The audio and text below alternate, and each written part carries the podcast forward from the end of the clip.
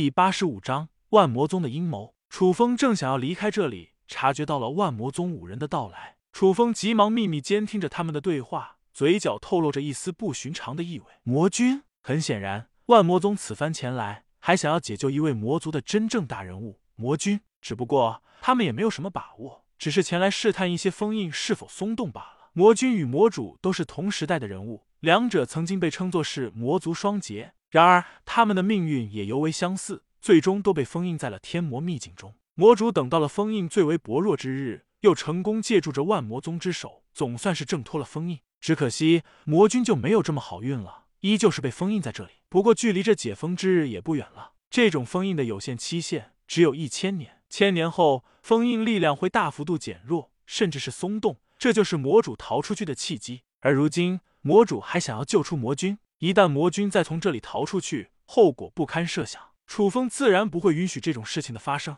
一个魔主已经很难对付了。再出来一个魔君，又会令楚风头疼不已。我只是想要老老实实的签到，当做个咸鱼。老天爷为什么要一而再、再而三的折腾我呢？唉，楚风在心中无奈叹了一口气，紧接着双眸闪过了一道冰冷刺骨的杀意。魔族的五人在楚风的眼中已经是尸体了，而楚风也借此认识到了魔仆的真正修为实力。五大魔族强者中，这些新任的长老实力较弱，勉强进入了王者境。基本都是一阶王者、二阶王者，而两大魔仆的修为实力明显高出了他们许多，已经达到了五阶王者之多。这就是魔仆的实力了吗？有点意思，只可惜依旧是蝼蚁罢了。楚风嘴角露出了一抹轻蔑的笑意，淡淡开口道。紧接着，楚风迅速召唤起了吞天兽。这些魔族对于吞吞来说，又会是一笔大餐。吞吞，开饭了。楚风微微一笑，打了一个响指。一脸邪魅的神色，召唤起了吞天兽。紧接着，吞天兽得到了楚风的感知，迅速朝着天魔秘境外部狠狠冲去。此刻的魔族五大强者都在轻车熟路的前往秘境内部寻找魔君的封印地点。这时候，吞天兽咆哮一声，以迅雷之势迅速朝着他们狠狠扑了上去。杀！吞天兽的实力已经暴涨到了四阶王者，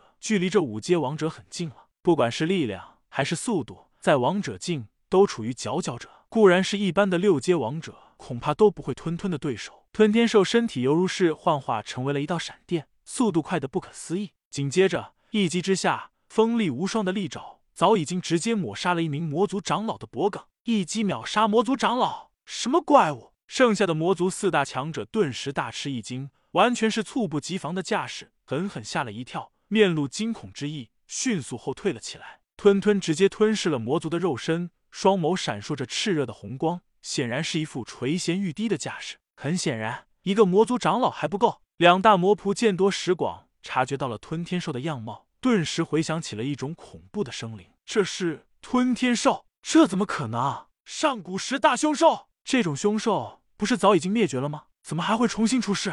两大魔仆面露匪夷所思的神色，狠狠吓了一跳，忍不住动容道：“嗷呜！”吞天兽丝毫没有留情。再度化作了一道流光，就朝着几人袭杀而去。两大魔仆实力较强，还可以勉强可以助吞天兽的进攻。然而两大魔族长老就没有这么幸运了，两者都是二阶王者，实力尤为有限。一起出手擒住凶兽，若是抓回宗门内，献给魔主大人，一定是大功一件。两大魔仆甚至动起了吞天兽的主意，想要擒住吞吞。而这时候，楚风的五大战将早已经悄无声息的出现在了他们的眼前。楚风携带着五大战将现身，都是一副杀气腾腾的架势，释放出了无与伦比的惊人威压与气势。嗡嗡嗡！天魔将，给我杀！留下一个魔仆活口！楚风迅速命令道。天魔将迅速出手，浑身释放出了滚滚的魔气，蕴含着滔天魔气，就朝着魔仆几人杀去。这是什么？好浓重的魔气！糟糕，我的魔力被压制了。他的血脉比我们还要强大，这怎么可能？一时间，